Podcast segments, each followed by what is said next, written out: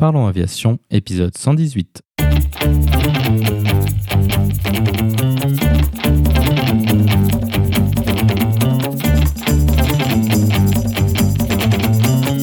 Parlons Aviation, le podcast qui parle de tout ce qui vole. Je m'appelle Antoine et aujourd'hui nous parlons d'aviation sans frontières avec Jean-Claude. Nous proposerons également la vidéo de la semaine.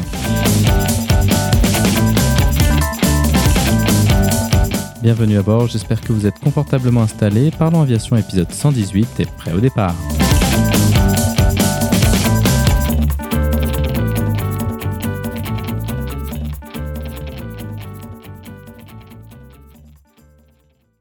Bonjour et bienvenue dans le 118e épisode de ce podcast. Cette semaine, nous allons parler d'un sujet dont nous n'avons pas encore parlé sur le podcast, l'aviation humanitaire. Pour en parler avec nous, notre invité de la semaine est Jean-Claude. Jean-Claude est un pilote de ligne désormais à la retraite et il est également chef pilote d'Aviation sans frontières. Tout d'abord, nous parlerons un peu de sa carrière dans l'aviation privée puis de ligne. Il nous racontera son parcours l'ayant amené à piloter des avions légendaires tels que la Caravelle, le Mercure et la 300. Ensuite, nous irons en détail sur les actions menées par l'ONG, que ce soit les vols d'accompagnement médicaux, mais aussi les vols de transport de passagers et de fret humanitaire. Il nous expliquera également leur fonctionnement en tant que compagnie aérienne dans le cadre des programmes humanitaires des Nations Unies. Avant de conclure, Jean-Claude nous parlera du profil type des gens qui pilotent leurs avions et des voies d'accès à ce métier exceptionnel. Comme d'habitude, vous trouverez plus d'informations sur les sujets évoqués pendant l'épisode dans la description. Vous la retrouverez à l'adresse parlonsaviation.com/118. Et maintenant, passons donc directement à notre discussion avec Jean-Claude.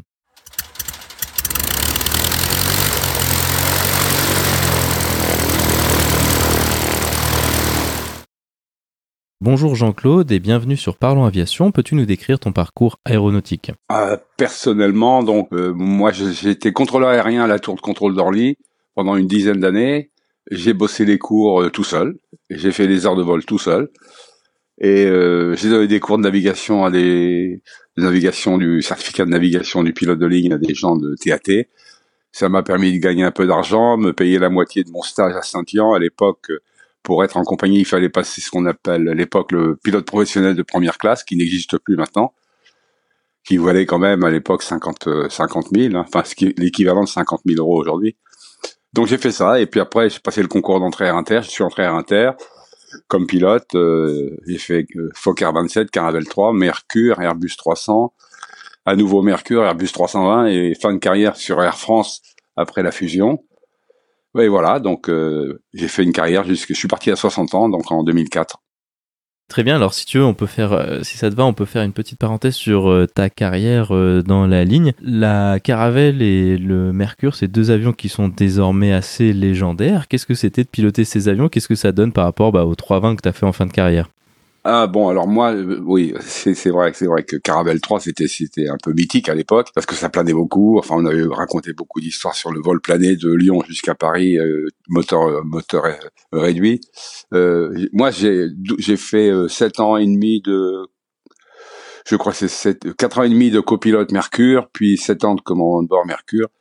C'est l'avion que mythique pour moi que j'ai adoré, vraiment adoré cet avion Bon, je suis passé sur 320 parce qu'à un moment donné, je, pensais que j'avais atteint mon niveau, euh, pas mon niveau d'incompétence, mais j'étais tellement confiant dans mon avion Mercure que je le maîtrisais complètement que je me suis dit un jour je vais, tellement aller loin que je vais peut-être avoir des soucis. Donc je me suis dit c'est le temps, il faut changer, passer sur le sur la nouvelle génération. Et donc j'ai fait une qualification Airbus 320 et puis voilà, puis je suis resté sur 320, je suis parti à la retraite euh, après deux ans passés aux Antilles sur 320 pour Air France. Et voilà. Le Mercure, euh, pour ceux qui connaissent pas, c'était euh, la tentative de Dassault pour faire un avion de ligne. C'était quand même quelque chose d'assez un mythique. Qu'est-ce que que ça donnait au niveau pilotage? Est-ce que c'était relativement similaire à un Airbus ou c'était quand même assez différent? Non, alors le Mercure c'était un avion d'assaut avec les caractéristiques des avions d'assaut qui sont faits. D'abord, il était fabriqué pour être euh, à deux pilotes et pas de mécanicien. Il se trouve qu'à Inter, le lobby mécanicien a emporté. Donc on est, on a, on a, on a opéré le Mercure avec trois personnes, hein, deux pilotes, un mécano, qui était très confortable, hein, je, je bien reconnaître. Hein. Un avion extraordinaire, des performances extraordinaires. C'était le plus rapide. Le, enfin, par rapport, on pouvait le comparer au Boeing 727 qui était trimoteur, voilà. Mais c'était une machine fantastique. Moi, j'ai adoré. euh, parce que c'était c'était très bien fait, c'était fait quasiment pour pour un, un, équipage très réduit. Tout était écrit euh, sur le tableau de bord. C'était quand j'ai pris des cours pour apprendre l'avion, on retrouvait dans l'avion les schémas qu'on avait appris euh, pendant un mois dans les dans les bois boîtes comme on disait à l'époque. On rentrait dans les boîtes pour apprendre apprendre l'avion. Donc c'était un avion extraordinaire, performance fantastique. Moi j'étais très à l'aise dedans. Et puis voilà, je l'ai adoré. Mais bon, après, il fallait arrêter. Hein, c'est un avion qui était première génération, c'était le Mercure 100, euh, qui avait les, comme on dit, les pattes un peu courtes, mais euh, il était prévu chez Dassault de faire le Mercure 200.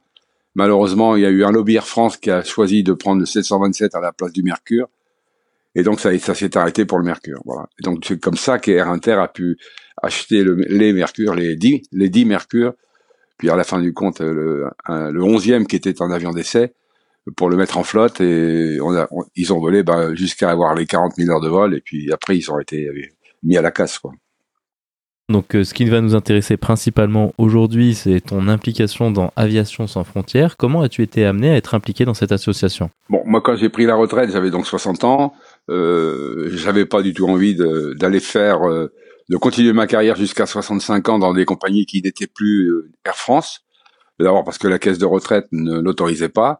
Et puis, euh, puis j'avais pas envie de faire ça. Mon, mon, chef pilote à l'époque des Inter m'avait dit tu viens Aviation sans frontières, tu vas voir, ça va te plaire. Alors je suis allé voir, mais effectivement ça m'a bien plu. Et puis le, le chef pilote du moment, bah, ça faisait un moment qu'il était chef pilote, euh, il était un peu, il avait un peu assez. Il m'a donc de, demandé de prendre sa suite, et donc c'est ce que j'ai fait. Et puis voilà, et depuis, bah, je suis resté, on a développé. Et c'est passionnant parce que j'étais le pilote, on n'est pas habitué à s'occuper de tout ce qui tourne autour des, des autorisations administratives et, qui sont très compliquées. Euh, encore moins la recherche d'un certificat de transporteur aérien, ce que nous avons été obligés de faire si on voulait poursuivre nos, nos opérations humanitaires avec des avions, parce que les Nations Unies exigent que les opérateurs qu'ils sous-traitent comme nous euh, soient titulaires d'un certificat de transporteur aérien pour le problème de, de, de, comment dire d'application des règles générales de sûreté, l'annexe 6 de l'OACI, enfin toutes les, contraintes euh, techniques et, puis surtout au niveau de la sécurité des vols. Euh, il faut un certificat de transporteur aérien, puis pour les assurances également. Donc voilà, on a cherché ça avec un ami qui s'appelle André Fournera, qui est un ancien commandant de bord d'Air France. On a bossé tous les deux euh, pour écrire le MANEX, c'est ce qu'on appelle le MANEX, un manuel d'exploitation. On s'est fait shooter une première fois euh, après avoir bossé deux ans. On a présenté notre dossier, il n'a pas été accepté parce que la réponse était vous êtes compagnie aérienne, vous seriez compagnie aérienne humanitaire, vous travaillez en Afrique avec un avion monomoteur, pas monoturbine, en Afrique dans une zone quasiment inhospitalière, donc euh, vous ne l'aurez pas, il y aura trop de dérogations à vous donner, vous ne l'aurez pas. Donc on est reparti avec notre document sous le bras. Et puis euh, j'ai rencontré un extraordinaire euh, bonhomme qui s'appelle euh, Patrick Gandil, patron de la DGAC à cette époque-là, et encore il n'y a pas très longtemps d'ailleurs, qui nous qui nous a écoutés et qui a trouvé que ben, on était des gens plutôt intéressants et sérieux. Et il a eu confiance et il a dit à ses ingénieurs, ben, vous allez aider Aviation sans frontières à obtenir ce fameux certificat de transporteur aérien. On a donc rebossé, on a repris notre copie pendant encore deux années avec beaucoup d'allers-retours avec les gens de la, de, DESAC, hein, et euh, qui nous ont bien aidés. Et puis voilà, on a, on a réussi à faire ça. À la suite de l'écriture de ce document et de son approbation, on a été contrôlé par un inspecteur de l'OCB, hein, l'Office de contrôle en vol, qui est venu nous retrouver en Afrique pendant deux, oui, trois jours. Et il nous a surveillés. Euh, mon copain Roland Plisson, qui est responsable de la formation entraînement chez ASF, et moi et tous les deux, on était aux commandes avec cet inspecteur euh, dans l'avion qui a regardé euh, comment on bossait, comment on appliquait nos procédures. À la suite de ces deux jours là, il a il a envoyé un petit coup de téléphone à Paris en disant vous pouvez délivrer le, le fameux CTA à l'équipe d'aviation sans frontières. Et c'est comme ça que ça s'est fait en 2012. Voilà. Et depuis 2012, bien, on était très très super content d'avoir obtenu ce fameux certificat de transporteur. Mais après, on s'est dit maintenant qu'on l'a obtenu, il faut le garder. Parce que pour le garder, c'est aussi difficile que pour l'obtenir pratiquement. Et, on bosse en permanence et encore aujourd'hui, on est obligé de, de, répondre aux exigences de, de l'aviation civile internationale, en particulier les réglementations françaises qui sont issues des réglementations européennes. On est autorisé EASA, euh, la DGAC française, et EASA derrière, voilà. Et voilà, c'est ce qu'on fait. Donc ça, c'est pas, c'est pas toujours facile, mais on y arrive, quoi. On y arrive. Ok, très bien. Alors ça, c'est très intéressant ce que tu détailles par rapport au travail en tant que compagnie aérienne que tu représentes désormais.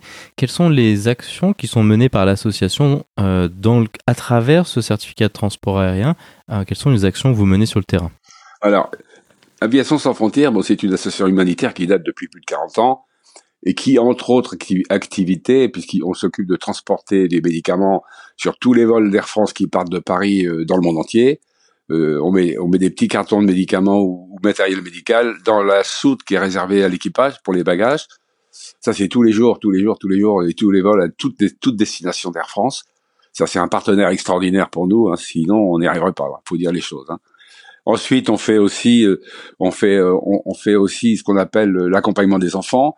En fait, on prend du personnel ex compagnie aérienne qui a des, des facilités de transport et qui vont partir chercher un enfant en Afrique pour l'amener se, faire opérer en France, et puis après le ramener de France en Afrique une fois qu'il a été soigné. Et puis une autre activité qui est les ailes du sourire, qui est en, liaison avec les aéroclubs où, où effectivement on fait des vols de, de, de découverte pour des pour des enfants handicapés. Et ça, c'est formidable. C'est formidable parce que le sourire des enfants handicapés quand ils partent en vol, c'est extraordinaire pour, nous. Quoi. Ensuite, euh, on a e-aviation, hein, donc euh, avec euh, informatique. Et là, on, fait la découverte de, des métiers de l'aéronautique à des enfants scolarisés un petit peu, on va dire les classes un peu difficiles. Voilà. Et puis nous, il y a les missions avions, que nous, on travaille sous le contrôle des, des Nations Unies, puisque c'est des contrats qu'on a passés avec eux parce que travailler en autonome, c'est très difficile. Travailler en direct avec les partenaires humanitaires, l'italien, quel qu'il soit d'ailleurs, Médecins sans frontières ou autre, c'est extrêmement difficile parce que d'abord ils sont seuls, les financements d'un avion sont très élevés, l'utilisation d'un avion dans les contraintes africaines est très élevée aussi, très très compliquée parce qu'il faut les autorisations de survol parfois gratuites et, euh, faciles à obtenir, puis parfois euh, pas gratuites du tout et très difficiles à obtenir. Parce que derrière tout ça, euh, il y a une espèce de, de, de corruption qui, qui, a lieu un peu partout en, Afrique et c'est compliqué. Voilà. Donc voilà, nous on travaille pour les Nations Unies. Euh, et puis dès lors qu'on a travaillé pour les Nations Unies, euh, quand on nous dit de, on reçoit ça par appel d'offres. Hein, on reçoit, ça s'appelle le World Food Programme qui s'occupe de ça, qui a été désigné par les Nations Unies pour s'occuper des transports aériens. Le World Food Programme envoie un appel d'offres euh, pour un avion du genre caravane euh, capable de transporter jusqu'à 12 passagers à tel et tel endroit, avec des rotations euh, comme ci, comme ça. On est obligé de fournir, bien entendu, un avion capable de faire ce qu'il demande, et puis de démontrer les charges offertes que cela nous, permettrait d'avoir. Parce qu'après, on passe, a une commission à Rome qui, qui détermine à qui va gagner l'appel d'offres. Après, c'est une question de prix, de facturation, de frais généraux, de respect des procédures.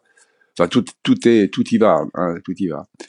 Et donc, à partir de cet appel d'offres, nous, on, réfléchit, on se dit, euh, ok, ça serait, mettons, on va prendre l'exemple de Bangui, euh, on serait basé à Bangui, donc à côté de Bangui. Où est-ce que nous pourrions installer un atelier de maintenance? Parce que nos avions, sous réglementation européenne, par, par, par la réglementation, doivent, on doit avoir un atelier de maintenance qui soit agréé par 145, c'est le titre de l'agrément, qui exige un hangar euh, avec des conditions de fabrication, d'exécution, d'opération à l'intérieur, avec du matériel, une climatisation, pas toujours la climatisation, mais euh, l'avion bien isolé des intempéries, avec le matériel qui va bien pour, euh, pour pouvoir faire l'entretien, l'importique, compresseur, karcher, enfin tout ce qu'il tout ce qu'il faut pour pour entretenir un avion de manière correcte.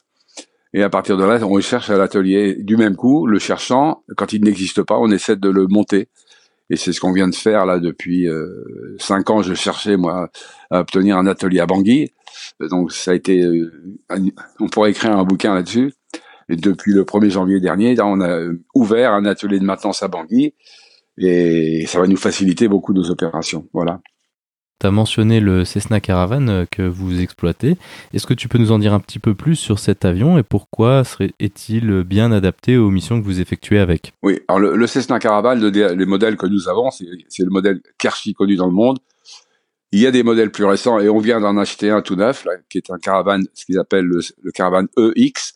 Donc il a turbine plus forte, hein, il est à 863 chevaux au lieu de 675. Performance améliorée, montée améliorée, croisière améliorée, bon, au niveau de la charge de fer, c'est aussi amélioré. Donc c'est voilà, le caravane, c'est un avion un, petit peu simple, qu'on va dire, pas rustique, mais parce qu'il devient, de moins en moins rustique maintenant avec l'équipement qu'il a à l'intérieur. Hein, c'est l'équivalent des, équipements qu'on trouve dans les petits avions euh, d'aviation d'affaires, le genre les TBM ou des, des monoturbines comme ça. Euh, donc c'est un avion qui est un petit peu un tracteur, on va dire, c'est le 4x4 de l'Afrique. Et donc il a des performances sur des pistes 800 mètres, 900 mètres minimum mais on est, on est à pleine charge au décollage sur ces pistes-là dans des températures à 30 degrés, donc euh, ça pose aucun problème d'exploitation. Il est très simple d'utilisation euh, pour les pilotes. Et au niveau de l'entretien, ben, c'est un avion, c'est un petit avion avec une turbine extrêmement performante PT6 140 A140. Nos deux vieux avions, c'est la PT6 A114A, donc 675 chevaux. Bon, c'est des, des moteurs archi connus. L'avion lui-même est très rustique à l'intérieur, c'est simple. Euh, le train d'atterrissage est fixe. Euh, en plus, il est hyper costaud. Euh, voilà, donc c'est vraiment le 4x4 idéal pour, pour, faire les opérations en Afrique. Ah, tu mentionnais les pistes desquelles vous opérez. On imagine assez facilement que vous ne devez pas opérer que du bitume. Est-ce que, qu'à partir du bitume, est-ce que ce sont des avions sur lesquels on peut poser presque n'importe où? Ah ben, on peut dire. Alors, effectivement, dans nos opérations aériennes, je vais prendre l'exemple. Aujourd'hui, on a deux bases. On a une base à Bangui, donc gros terrain international à Bangui, bien sûr une piste normale. Hein. Et puis à Bunia, c'est une piste aussi très importante en, bitume aussi, région nord-est du Congo, près du lac Albert, pour les, si vous voulez regarder sur la carte, près du lac Albert, dans le nord-est du Congo. Ces deux, ce sont nos deux bases. À partir de ces deux bases, on opère euh, des, voies, des, destinations tout autour, de l'ordre de 45 minutes à une heure et demie ou deux heures de vol de la base en brousse. Et tous les terrains sur lesquels nous allons, ce sont tous, pratiquement sans exception, des terrains de brousse. Alors soit ils ont été terrains de brousse, euh, c'est de la latérite euh, améliorée, des terrains de brousse améliorés avec de la latérite euh, compactée, soit c'est une piste comme comme dans la comme dans la pampa, c'est une piste en herbe et en terre qui a été en gros c'est un espèce de trouée qu'on fait dans la forêt parfois pour qu'on puisse trouver pour pouvoir se poser on a souvent des petits problèmes parce qu'au bout des, au bout des pistes 800-900 euh, mètres, on a des arbres qui font 20 mètres, donc ça limite les performances. Et très souvent, on est obligé de demander aux, aux propriétaires de, de la rangée d'arbres de les couper, ce qui est pas simple. Euh, voilà. Mais euh, ce sont des pistes de brousse, vraiment de brousse. Il y a personne, il y a juste euh, un petit cabanon quelque part. quand c'est au Congo, c'est un petit cabanon avec un, un employé qui va qui est là pour nous prendre les taxes d'atterrissage. Euh, sur le côté du Bangui, a pas, on n'a pas ça. Parce qu'à Bangui, on travaille sous, le, sigle UNAS, UNHAS, hein, United Nations Humanitarian Air Service. C'est notre donneur d'ordre. Et avec eux, on est exempté de toute taxe. Donc ça, c'est parfait. Ça, nous permet de faire des escales très courtes. Et donc, euh, voilà, c'est des terrains sommaires, on va dire. Parfois même au Congo, il nous est arrivé de nous poser sur une route qui était une qui était un terrain, mais une ancienne route et qui était de temps en temps utilisé comme route quand même. Donc tout ça, ça implique que, les pilotes soient bien formés à, se prémunir de tout ce genre de ce genre détails en brousse. Voilà. Quels sont les défis euh, d'opérer dans des terrains aussi inhospitaliers, peut-être pas le bon terme, mais aussi peu préparés? Est-ce que vous avez des problèmes, par exemple, euh, d'animaux qui seraient éventuellement sur la piste? On imagine qu'il n'y a probablement pas d'avitaillement en carburant. Comment est-ce que vous gérez un petit peu tous ces aspects opérationnels ou s'il y a une panne technique tout bêtement sur, euh, à une destination? Oui, alors pour ce qui concerne l'approche sur ce genre de terrain, on, on, fait une approche, on fait un passage piste, un passage au-dessus de la piste à peu près à 500 pieds et pas plus bas parce que c'est pas la peine. à 500 pieds, on voit très très bien euh, ce qu'on a envie de voir, c'est-à-dire voir est-ce qu'il y a des animaux, est-ce qu'il y a des voitures, des vélos, des, motos, est-ce qu'il y a des animaux qui, traversent, est-ce qu'on a des obstacles qui seraient venus s'installer sur le terrain, parce que ça arrive des fois, il y a des gens qui ne se rendent pas compte du tout euh, que c'est un, aéroport, si je puis dire. Et donc on fait un premier passage bas, et puis on fait un fait demi-tour et on se repose euh, après avoir fait ce passage une fois que c'est bon au passage qu'on vérifie s'il n'y a pas de flaque d'eau, s'il n'y a, a, pas eu de pluie dans la nuit, parce que si le terrain est détrempé, euh, on aura des soucis pour le décollage. Donc tout ça, ça fait partie des, des, précautions à prendre avant de se poser. Ça c'est ça ça. Ensuite, sur ce type de terrain, il y a, il y a, jamais de ou très très peu de carburant. Il y a du carburant quand ce sont des bases des bases des Nations Unies. Et comme il y a plusieurs types d'avions qui viennent, nous on est le plus petit Euh, et on, tous ces avions-là sont, sont pratiquement équipés de turbines, donc c'est du même carburant que les, avions de ligne, c'est du jet à 1. Et les, le UNAS, UNAS, on les appelle UNAS, hein, euh, fait de la mise en place de carburant, ce qui nous permet d'améliorer les charges offertes. Parce que si on doit travailler le carburant aller-retour, bah, ça diminue d'autant les charges offertes, évidemment. Donc voilà, UNAS nous met du carburant, pas toujours, pas, pas partout, mais de temps en temps, on a du carburant en brousse et ce qui nous permet de, justement d'améliorer les, charges offertes sur, le, sur l'ensemble du trajet. Donc tu as parlé que vous travaillez en collaboration euh, sous le cadre de l'ONU. Comment est-ce que ça fonctionne? Est-ce que ce sont eux qui préparent euh, les missions, entre guillemets? Est-ce que c'est eux qui vous disent où aller? Quelle est euh, un peu la délimitation des rôles? Et jusqu'où est-ce que vous, vous arriver à préparer les vols, avoir de l'information de vol dans ces cas-là? Alors nous, quand on, quand on répond à l'appel d'offres, bien entendu, ils nous demandent de calculer les charges offertes sur sur certaines destinations. Et donc, c'est ce qu'on fait. On leur répond dans l'appel d'offres quelle serait la charge offerte que nous pourrions proposer pour les opérations en question, ce qui intervient dans la décision de nous accorder le, le, contrat ou pas par rapport aux performances des autres.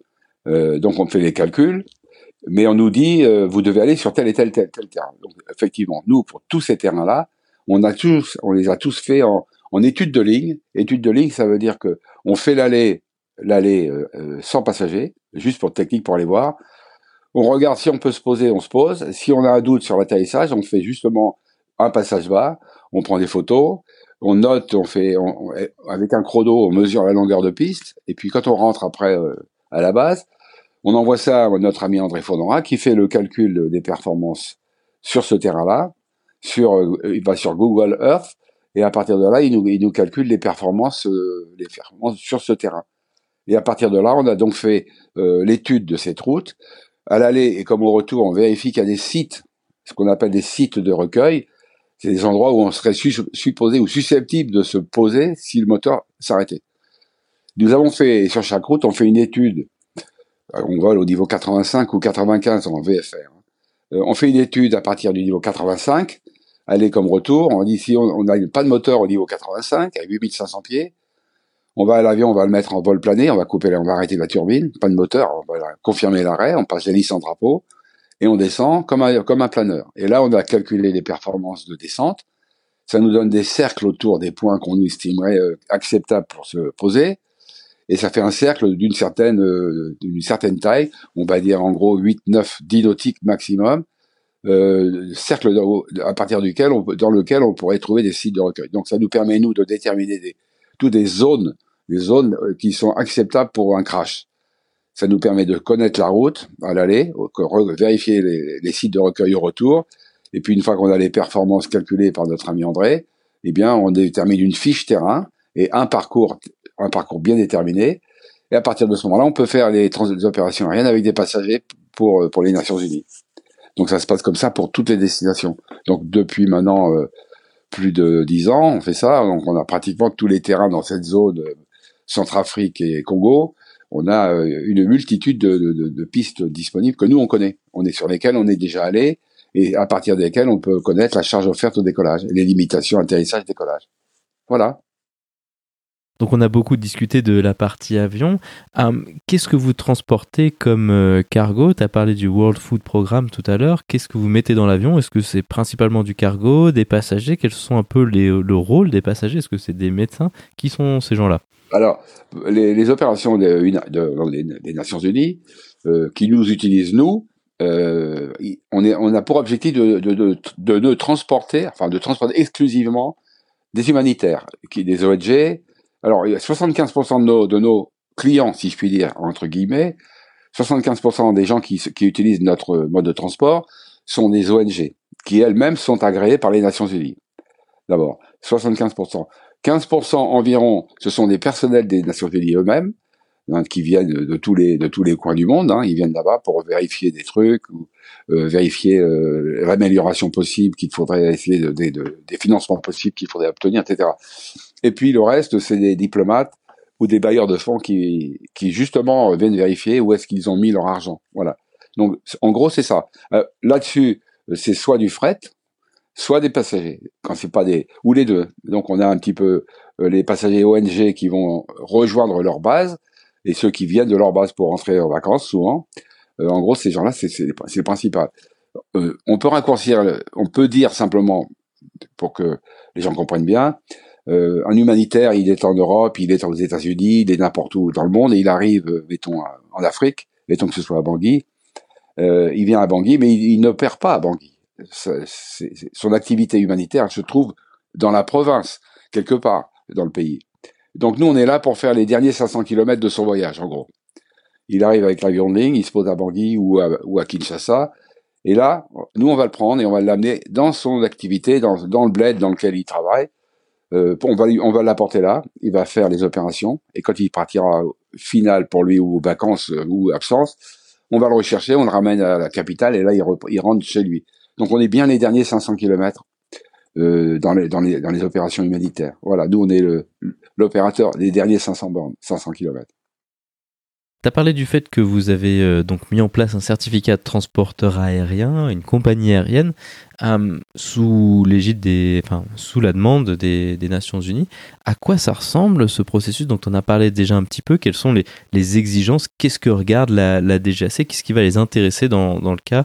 Hein, Surtout que c'était une opération qui existait déjà avant, si je dis pas de bêtises. Oui, tout à fait. Nos opérations, elles existaient. Euh, on était, on était à l'époque sous statut on va dire statut d'aéroclub un peu amélioré, parce qu'on était avec, on, était tous des professionnels, avec des licences professionnelles, des, des compétences reconnues, bien sûr, contrôlées, bien sûr. Hein. Et aujourd'hui encore, hein, nos, pilotes sont parfaitement qualifiés, euh, contrôlés par l'aviation civile française, et puis contrôlés par nous-mêmes. Hein, on, on recrute pas n'importe quel pilote, on lui fait un vol de test, après on vérifie qu'il a ses, ses, ses licences à jour, on lui fait la qualification de caravane, on lui faisait parce que maintenant c'est vaut mieux qu'il l'ait pour venir chez nous pour des tas de raisons que je, je, vous expliquerai éventuellement, mais voilà, on a des pilotes professionnels. La DGAC, pour le, la détermination, pour nous accorder un certificat de transporteur aérien, les gens qui sont curieux sur cette affaire-là vont aller voir sur le site DGAC et vont voir que c'est c'est pas une petite opération. Donc ils vérifient que tout est conforme, que le manuel d'exploitation, tout est prévu, le respect de la réglementation intégrale sur les minima opérationnels, le respect de l'entretien, le respect de, toutes les procédures, de tout ce qui est écrit. Euh, donc c'est extrêmement lourd. Euh, pour dire, pour dire, pour citer cet exemple-là, le, le, fameux manuel d'exploitation qui représente l'essentiel du document nécessaire pour obtenir le fameux certificat de transporteur aérien, ce Manex, le Manex, on l'a fabriqué avec notre ami André, c'est 500 mégaoctets. 500 mégaoctets. C'est un bouquin énorme. C'est énorme. Et donc ce truc-là, tout est écrit. Il y a une première, ce bouquin-là, il est divisé en, quatre parties. Bon, c'est très technique, je le raconte, mais ça, ça symbolise bien le, le, travail. Première partie, qui s'appelle la, partie A, c'est toute la réglementation générale, le code de l'aviation civile, les règles de l'air, tout ce que tout ce que les pilotes connaissent, enfin, ou du moins aperçu pour la plupart d'entre eux. C'est toutes les règles, les minima opérationnels, la conduite à tenir, c'est très général tout ça. Partie B, c'est l'avion lui-même. Donc nous, la partie B, c'est tout le caravane. C'est toute l'explication technique du caravane, avec ses ses spécificités, ses performances, montée, descente, freinage, tout ce qu'on, veut. Tout est là dans la partie B. Partie C, c'est notre étude des, routings et des navigations avec des altitudes de sécurité sur des routes, qu'est-ce qu'elle est le minimum d'altitude de, sécurité sur certains parcours, à partir de quelle carte est-ce qu'on détermine tout ça, parce qu'on utilise des cartes GPSN, on utilise des cartes ONC américaines qui, qui sont maintenant, qui sont plus publiées, mais bon, c'est des cartes extraordinaires parce que ça nous donne exactement les altitudes de sécurité à respecter en Afrique en particulier. Ça, c'est la partie C. on explique bien les routes, les, ce que j'expliquais tout à l'heure, les sites de recueil. Et puis la partie D, c'est la formation, l'entraînement des pilotes avec toutes les exigences de contrôle. Les pilotes qui travaillent en compagnie aérienne, ils ont un entraînement hors ligne, hein, ce qu'on appelle le EHL, entraînement hors ligne, un, une fois par an, c'est-à-dire une heure de vol, où on fait un entraînement des entours de piste, euh, le moteur en panne, euh, la panne des volets, enfin tout, voilà. Et puis après, on a deux contrôles hors ligne, dans le CHL, deux par an, à tous les six mois. Donc les pilotes doivent subir ça. Donc on leur fait faire les stages avec mon ami Roland, qui est le responsable formation entraînement, Monsieur Roland Pisson. Euh, on fait, c'est moi je l'aide à faire ça parce qu'on est tous les deux examinateurs. Et donc on fait ça. Et nos pilotes sont parfaitement euh, surveillés, contrôlés. D'autant plus, d'autant plus que lorsque, comme on travaille pour les Nations Unies, euh, quand on envoie un pilote, il doit être euh, validé par, le, les, par les, les surveillants euh, des, des, Nations Unies qui, qui vérifient qu'ils sont, qui vérifient que nos pilotes sont bien conformes et qu'ils ont bien les licences, qu'ils ont bien les heures de vol et l'expérience, et, etc., etc. Donc c'est extrêmement compliqué. Et là-dessus, si j'ajoute qu'on est contrôlé au niveau de, fameux certificat de transporteur euh, contrôlé par la France et par l'Europe, hein, euh, la DGAC plus EASA, euh, on est contrôlé aussi par euh, les autorités des avions civils dans les pays, des pays dans lesquels on vole, à savoir le Congo, puisqu'on vole au Congo, et à savoir Centrafrique. Pourquoi? Parce qu'il faut qu'on ne peut pas se permettre de voler avec un avion et survoler le terrain, le territoire national centrafricain ou, congolais si on a un avion mal entretenu, un peu pourri, qui pourrait se tomber sur la population et, provoquer des, dégâts. Donc on est contrôlé par les, aviations civiles des pays dans lesquels on opère. Et par-dessus tout ça, le fameux World Food Programme qui nous envoie des appels d'offres et qui nous propose des, missions humanitaires sous l'autorité de UNAS, hein, UNHAS, eh bien, il nous contrôle aussi au niveau de la réglementation. Et le, comme je dis, UNAS c'est une compagnie aérienne des Nations Unies qui ne possède aucun avion et qui ne fait que de la sous-traitance d'opérateurs de, notre, de notre genre. Mais cette UNAS, compagnie aérienne sans avion, elle est elle a une, une, une DGAC qui s'appelle Aviation Safety Unit, ASU, hein, Aviation Safety Unit, organisme qui nous contrôle et qui contrôle la conformité des avions que nous on, on, on utilise sur le terrain. Dans le nous et puis les autres, hein, bien sûr. Hein. Donc c'est c'est pas simple, hein. c'est c'est un peu lourd, on va dire. Effectivement, ça n'a pas l'air simple. Euh, Parlons-en justement des, des, pilotes et des équipages. Euh, quel est un peu le profil type euh, des pilotes que vous recrutez? Est-ce que vous volez en équipage multiple? Parce que le caravane peut être exploité en, en monopilote. Ouais, quel est un peu le, le, profil type des gens qui volent chez vous? Alors nous, on a, on a, on, pour grosso, grosso modo, on a deux types de, pilotes. On a la tranche 25-35 ans, qui sont demandeurs d'emploi très souvent, qui cherchent du boulot, et qui ont euh, 500, 600 heures de vol d'expérience. Donc ça, ça leur permet pas, de, permet pas de rentrer facilement en compagnie aérienne. Donc ils viennent euh, bénévoles chez nous.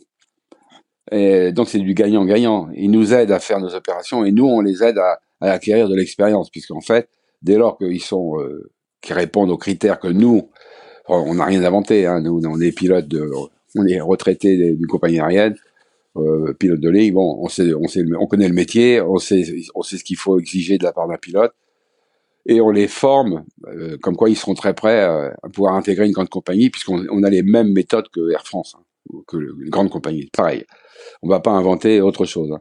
Donc, on a la tranche 25-35 qui sont donc demandeurs d'emploi, et puis la tranche des 55-60, voire jusqu'à 65, puisque 65 c'est la butée, des gens qui ont pris une pré-retraite ou une retraite, euh, qui sont dans cette tranche d'âge-là, et qui euh, ont envie de faire autre chose que l'aviation de ligne, euh, comme ils sont, comme on, comme on connaît tous. Hein. Voilà. Donc c'est de ces deux, ces deux types de types de pilotes que nous avons.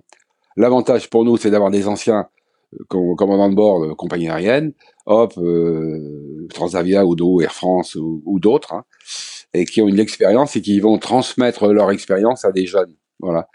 Ce qui est, ce qui est bien, cette transmission-là, on apprend à des plus jeunes pilotes, bah, on leur montre ce que parfois ce qu'il faut ce qu'il faut pas, ce qu'il ne faut pas faire, puis on leur donne, on leur fait profiter de notre expérience. Quoi.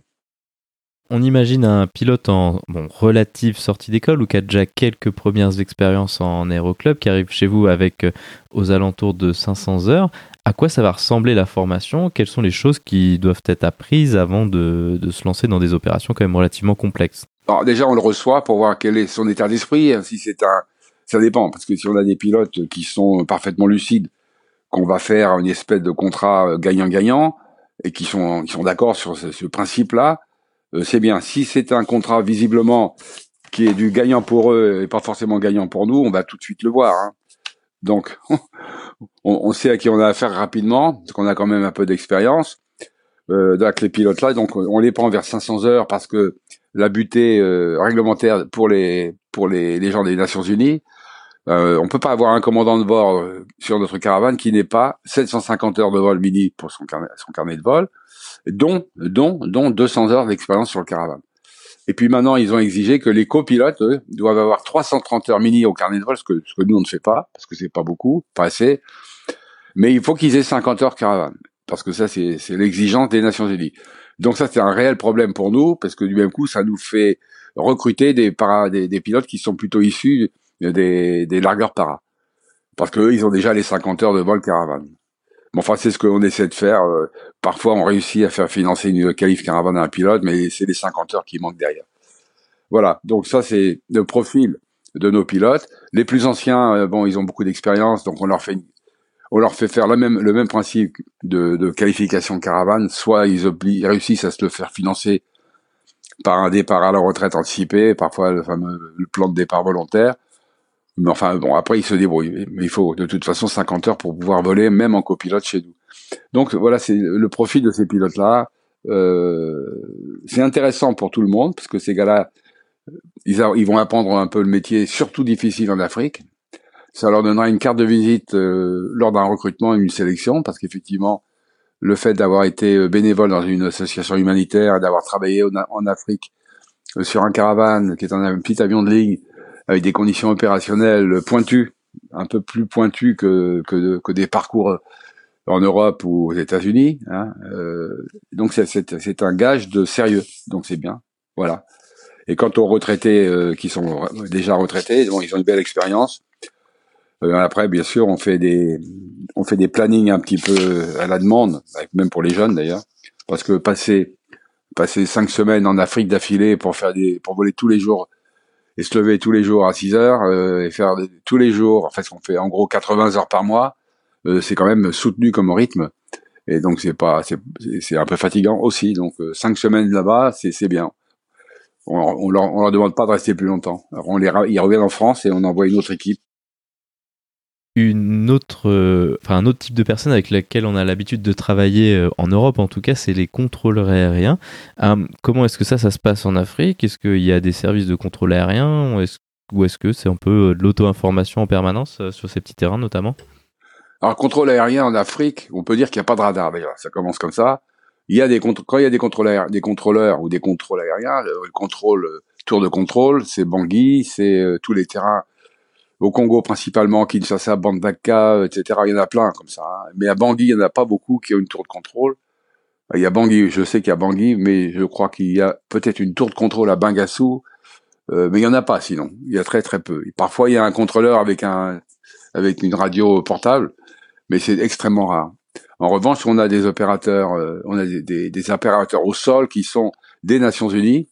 On appelle ça des points le point focal c'est un gars qui a une VHF portable et avec lequel parfois on peut discuter. Sinon, il n'y a aucune tour de contrôle, il n'y a, pas, y a, pas de contrôle aérien. Donc c'est du vol VFR. Et puis, euh, bah, comme je disais tout à l'heure, on fait un passage bas pour vérifier que la piste est, OK pour ce jour-là. Et puis on se pose. Voilà. Et puis après, on, est attendu souvent par le fameux point focal qui a déjà prévu notre arrivée, qui a déjà prévu la charge pour le retour de l'avion, et donc c'est lui qui va vérifier tout les opérations. Et nous, on accepte strictement aucune euh, aucune dérogation sur ce qui monte dans l'avion. C'est la responsabilité des Nations Unies, donc de UNAS. Et nous, on n'intervient pas du tout, et surtout pas d'ailleurs, parce qu'on ne veut pas, euh, parce que souvent là-bas en Afrique, euh, quelqu'un vient vous voir, le commandant vient, bon commandant, s'il vous plaît, est-ce que vous pourriez prendre ce petit carton-là? Pour moi, c'est pour ma, ma sœur, euh, c'est pas, c'est du, c'est un peu de viande de brousse. Euh, c'est bon, c'est interdit. D'abord, c'est interdit de prendre de la viande de brousse ou du poisson dans les soutes. Euh, mais en plus, on, ne touche rien du tout. C'est les UN qui, déterminent qui monte dans l'avion et avec quoi. Donc ça, c'est un grand, un grand, un grand support pour nous parce que c'est c'est toujours délicat en Afrique de, subir les pressions un peu de tout le monde. Voilà. On imagine que les gens qui vont voler chez vous, euh, qui vont voler bah, surtout en Afrique, en fait, euh, en venant de, de, France ou d'Europe, il y, a un certain nombre de choses qui, qui les étonnent. Quelles sont les, les, nouveautés, les particularités de, de cet environnement d'opération que les gens, euh, qui surprennent les gens en général? Bah, Déjà, bon, le climat lui-même, c'est pas toujours facile. Hein. Le climat africain, il peut être très très très agréable, mais parfois très difficile aussi, parce que la météo est un peu, et change beaucoup, surtout ça cumulifie dans l'après-midi, donc faut faire attention dans la dans ce qu'on fait dans les navigations. On, est en VFR, donc c'est pas c'est pas simple non plus. Euh, respecter les distances au nuage, alors qu'on est en, vol, on est du vol à vue permanent. Euh, ce qui surprend les pilotes, bah, c'est qu'effectivement, quand ils se présentent sur un terrain de brousse, euh, on n'existe plus, n'existe plus les fameux champs d'aviation que nous on, on a connus il y a fort longtemps. en France, là-bas, ça n'existe pas. C'est que ça. Il n'y a pas de champ d'aviation, ce sont des terrains sommaires, comme je disais. Donc ça, c'est la grande surprise. Et, on leur apprend à, se présenter sur ce genre de terrain, à prendre des précautions pour être sûr de, se mettre du bon côté des problèmes. Hein. Il faut faire attention. On fait passage bas, on vérifie, etc. On fait demi-tour, on se pose. Et puis après, quand on va redécoller, il faut être sûr qu'il n'y a pas d'obstacle sur la piste, qu'on a bien calculé les bonnes limitations. Il y a tout cet environnement-là. Nous, on a beaucoup simplifié pour nos pilotes. Euh, on a des fiches terrain sur lesquelles on, a calculé les limitations de décollage et atterrissage, mais surtout les limitations de décollage, au moment où on va partir, euh, de, dans les deux sens de la piste. Parce que souvent on a des pistes qui sont pas plates, elles sont parfois un peu tordues, mais sont, sont parfois très très montantes ou très descendantes. Donc on se pose sur la piste côté montant et on décolle sur la piste en descendant. Comme ça, c'est dans, dans le bon sens. Comme il y a bas, on est dans la zone euh, équatoriale, plus ou moins nord, plus au, plus au, nord équatorial, euh, ce qu'on appelle le marais barométrique. Il y a très, il y a très peu de différence de, de, de pression d'un secteur sur un autre, ce qui veut dire qu'il y a pas très peu de vent. Quand il y a du vent, il est plutôt en altitude, mais au sol, il y a très peu de vent, sauf quand il y a des perturbations, un orage qui passe. Et là, on, soit on réussit à se poser à, ou à décoller avant que l'orage arrive, soit on attend qu'il soit passé pour repartir. Voilà. Donc euh, on a nos fiches de limitation. Euh, les pilotes qui arrivent de France, on leur a déjà expliqué comment on les avait calculés à partir d'un logiciel qui a été fabriqué par notre ami André. Et, euh, donc tout est tout est ficelé, ils savent très bien comment ça fonctionne. On a mis au point un, logiciel qui s'appelle Aviation sans frontières ASF Ops opération hein, Ops et ce logiciel nous permet de préparer les vols avec certains automatismes. Et donc, on a immédiatement euh, le centrage, euh, la masse take-off, la masse atterrissage, enfin, toutes les limitations. Ça nous permet tout de suite sur la fiche terrain à savoir à quelle masse on doit décoller ce jour-là, avec la température ambiante, et de respecter les limitations. Il est bien évident que on est sur des pistes parfois pas très longues, et donc on doit absolument respecter les limitations décollage que nous avons calculées, parce que D'abord, c'est réglementairement, on peut pas se permettre de faire autre chose, autrement. Mais d'une part, mais d'autre part, euh, au bout de la piste, il vaut mieux qu'on soit en l'air, parce que si on est trop lourd, on va avoir des soucis. Il nous est déjà arrivé d'avoir des, des pilotes qui ont eu peur parce qu'ils s'étaient trompés. Mais bon, c'était une erreur, et ils s'en sont bien sortis, mais ils ont eu, ils ont eu très peur. Donc ça, c'est très intéressant, parce qu'au niveau d'analyse des vols, pour nous, que nous n'avons pas, quand on parle de ce qui a pu arriver à un pilote, ça profite à tout le monde. Ce genre d'erreur et, fait partie des, aléas d'exploitation. Euh, jamais renouvelé évidemment, mais c'est bien que, que, parfois quand l'erreur euh, est arrivée et que ça s'est bien passé, on est tout le monde est content et surtout les, ça nous permet de, de former les, les pilotes un peu mieux. Quoi. Voilà. Dirigeons-nous maintenant vers la conclusion de cette discussion. Euh, aurais-tu des, une anecdote ou plusieurs anecdotes de, de missions que, que tu as vécues, de, de, moments un peu particuliers qui ont été rendus possibles par euh, ton activité euh, dans Aviation sans frontières? Ouais, il y a de moi bon, je suis aux opérations depuis maintenant 18 ans. Donc j'ai surtout des retours des pilotes pour l'avoir vécu, moi-même certains événements, mais j'ai surtout des retours de, de, des pilotes quand ils reviennent et, qu'ils ont vécu des trucs un peu durs à vivre, ils me racontent. Donc, euh, et puis moi, aux opérations, on me demande des fois l'autorisation de faire ceci ou de faire cela. Donc, euh, c'est la responsabilité du, du, du, responsable des opérations aériennes, le fameux RDOA, qui est un poste réglementaire pour l'aviation civile française. Hein. Et donc, on a eu une fois, euh, c'est un des copains euh, ex-Inter qui était commandant de bord sur notre avion euh, Aviation sans frontières. Il était à Bandaka, province de l'Équateur. Ils avaient fait un vol le matin, ils avaient, je sais fait, je ne me souviens plus quel vol, mais enfin ils avaient fait un aller-retour quelque part, un humanitaire bien sûr. Hein. Et là, ils, revenaient, ils revenaient, ils revenaient vers midi. Ils étaient en train de, de manger un petit truc là, et on les appelle en urgence. C'est ce qui peuvent emmener un enfant en urgence euh, à Kinshasa. Donc le pourquoi de cette histoire, c'est que c'était un enfant de 8 ans qui s'est fait flinguer par un enfant de 12 ans. L'enfant de 12 ans plus grand, donc plus âgé, euh, le raquettait, et comme l'enfant de 12 ans, son papa était militaire, il avait pris le flingue de son père, et il a tiré une balle dans la nuque du jeune homme de 8 ans qui voulait pas euh, se laisser faire. Donc cette balle, elle a traversé la, bouche et tout, ça a été épouvantable, mais, mais l'enfant était vivant, il, pissait le sang, mais il était vivant. Ils ont cherché de, le dispensaire l'hôpital du coin qui n'existe pas, mais un dispensaire pour le faire euh, traiter, soigner. Ils n'avaient rien de possible. Ils ont essayé d'appeler les compagnies aériennes au secours, mais personne ne répondait. Et donc ils, sont, ils nous ont appelés nous, et nos pilotes ont dit ben, on y va tout de suite. Donc ils sont partis. Le village entier était au pied de l'avion parce qu'ils voulaient voir si l'enfant était encore vivant, parce que s'il était, s'il était décédé avant le départ, ils auraient lynché la famille, ils auraient tué la famille qui avait le, jeune homme qui avait tué, qui avait blessé le petit garçon. Et donc on a emmené ce petit garçon là de Bandaka jusqu'à Kinshasa avec 4 heures de vol, bien sûr, hein. euh, pardon, deux heures et demie de vol. Et donc euh, il est arrivé pratiquement euh, presque à la nuit à Kinshasa. Puis là, euh, l'ambulance ne voulait pas pénétrer parce qu'il il, il voulait pas payer, il voulait pas payer les taxes. Enfin bon, ça s'est terminé par par un, mon copain euh, qui a pris le, chauffeur de le chauffeur de l'ambulance euh, au col en lui disant si tu continues et si tu ne viens pas, je vais te cogner. Donc voilà, donc ça s'est terminé, l'enfant a été sauvé. c'est une belle histoire quand même. Hein. Et puis et puis voilà, donc c'est ce genre de truc qui arrive. Et puis il y a une autre fois, on était à Bangui on nous a demandé d'aller sur un terrain à une heure de vol, chercher un monsieur qui était euh, qui avait été frappé pour une histoire politique, qui a été frappé par je ne sais combien de personnes. Il était, il avait eu un trauma crânien. Et donc, il fallait le ramener à l'hôpital pour le sauver. Donc, on est, on est allé chercher avec notre, on l'a mis sur des civières. On l'a ramené à, Bangui, alors qu'il n'y avait plus aucun vol des Nations Unies qui volait pour des problèmes politiques du moment. On était les seuls à être restés opérationnels on est allé chercher, on l'a ramené, on, lui a sauvé la vie. Voilà, c'est ce genre d'événement euh, qui prend tout, qui prend, qui nous donne à nous la, qui fait mesurer la, vraiment l'importance de ce qu'on fait, quoi. Parce que le reste du temps, on fait du transport de passagers, du fret, n'importe quoi. Ça n'a rien d'extraordinairement euh, motivant ni glorieux, mais euh, quand, des, quand arrivent des événements comme ça, c'est, ça secoue beaucoup les gens et ça, ils sont là, ils s'aperçoivent qu'ils sont pas là pour rien. Voilà, c'est ça qui est important. Très bien, maintenant, intéressons-nous à l'avenir. Comment vois-tu l'avenir d'Aviation sans frontières vers... Est-ce que vous continuez à faire ce que vous faites ou est-ce que vous avez d'autres projets en vue? Et euh, non, on continue, on continue nos opérations. Bah, ça fait déjà depuis qu'on a notre certificat de transporteur aérien, en 2012, donc ça fait dix ans. Bien entendu, on va pas abandonner ce, cette, euh, ce statut de compagnie aérienne, bien sûr, hein, parce que ça nous permet nous de d'abord d'être bien comme il faut au niveau des opérations, de respecter la sécurité, les assurances, que nos passagers soient comme comme quand ils montent dans une compagnie aérienne normale.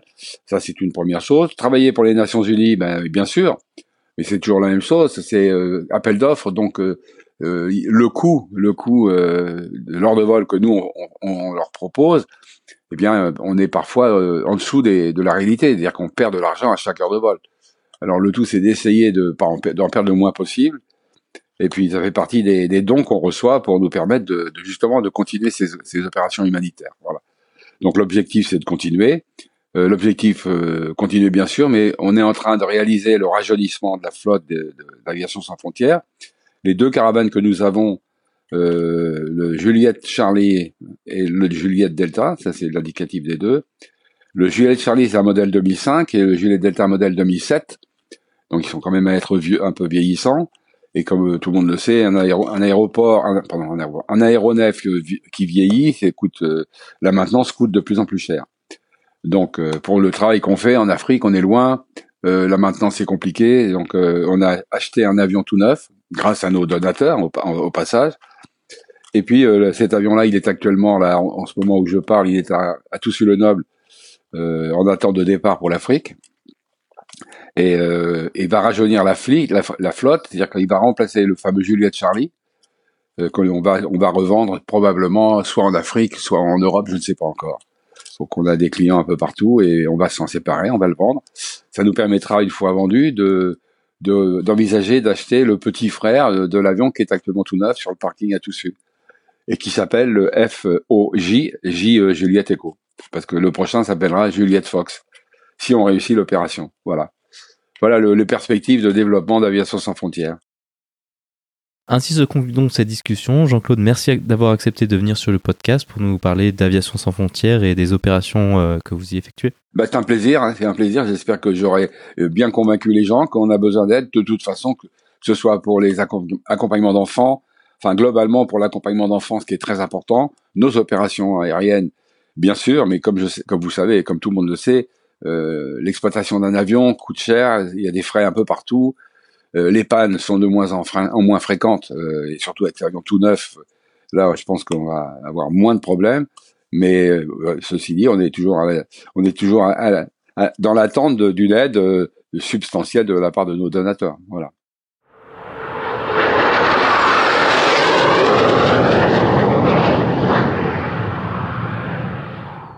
La vidéo de la semaine est une vidéo proposée par la chaîne YouTube d'Aviation sans frontières. Elle présente de nombreuses images des actions menées par ASF aujourd'hui et par le passé. Vous trouverez le lien vers la vidéo dans la description ou en allant sur le lien parlonsaviation.com slash vidéo 118.